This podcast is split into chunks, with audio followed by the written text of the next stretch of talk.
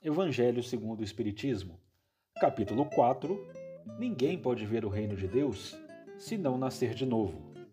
Os laços de família, fortalecidos pela reencarnação e quebrados pela unicidade da existência. Número 18. Os laços de família não são destruídos pela reencarnação, como pensam certas pessoas. Ao contrário, eles são fortalecidos e se estreitam. É o princípio oposto que os destrói. Os espíritos formam, no espaço, grupos ou famílias unidos pela afeição, pela simpatia e semelhança de inclinações. Esses espíritos, felizes por estarem juntos, se procuram. A encarnação não os separa, senão momentaneamente. Por quê? Depois da sua reentrada na erraticidade, se reencontram, como amigos ao retorno de uma viagem. Frequentemente mesmo, eles se seguem na encarnação, onde se reúnem em uma mesma família ou em um mesmo círculo, trabalhando em conjunto para seu mútuo adiantamento. Se uns estão encarnados e outros não o estejam, por isso não estão menos unidos pelo pensamento. Os que estão livres velam sobre os que estão cativos. Os mais avançados procuram fazer progredir os retardatários. Depois de cada existência, deram um passo no caminho da perfeição. Cada vez menos ligados à matéria, sua afeição é mais viva, pelo fato mesmo de ser mais depurada, não perturbada mais pelo egoísmo, nem pelas nuvens das paixões. Eles podem, pois, assim percorrer um número ilimitado de existências corporais, sem que nenhum prejuízo afete sua mútua afeição.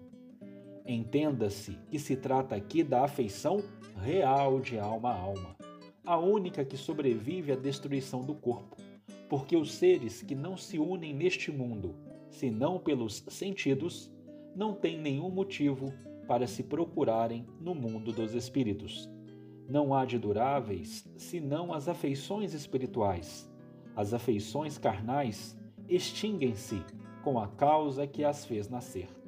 Essa causa não existe mais no mundo dos espíritos, enquanto que a alma existe sempre. Quanto às pessoas unidas pelo único móvel do interesse, elas não estão realmente em nada unidas uma à outra. A morte as separa sobre a terra e no céu. Quantas vezes aqueles que discordam, que não creem, que acham mentirosa a reencarnação, já nos disseram que em defendê-la estaríamos quebrando os sagrados laços da família. Ora, o que é mais lógico?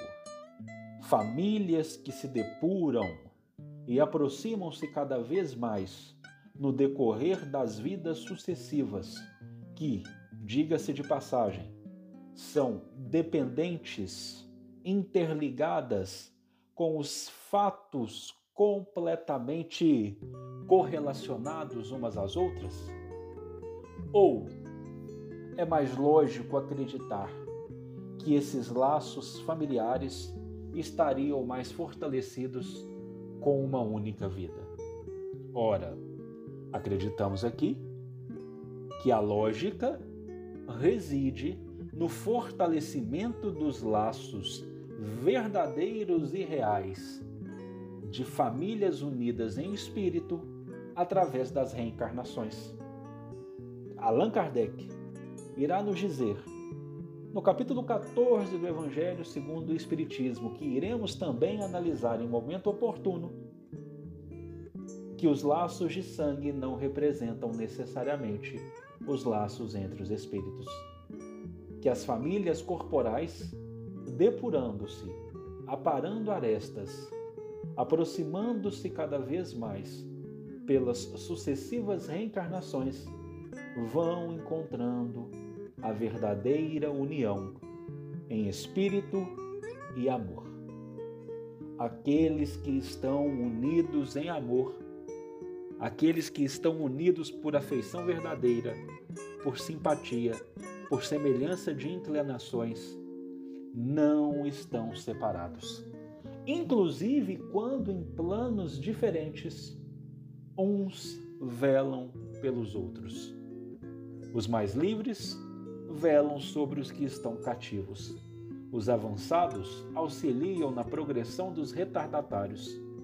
Estamos todos unidos em santas e reais afeições que são fortalecidas sobremaneira pela reencarnação.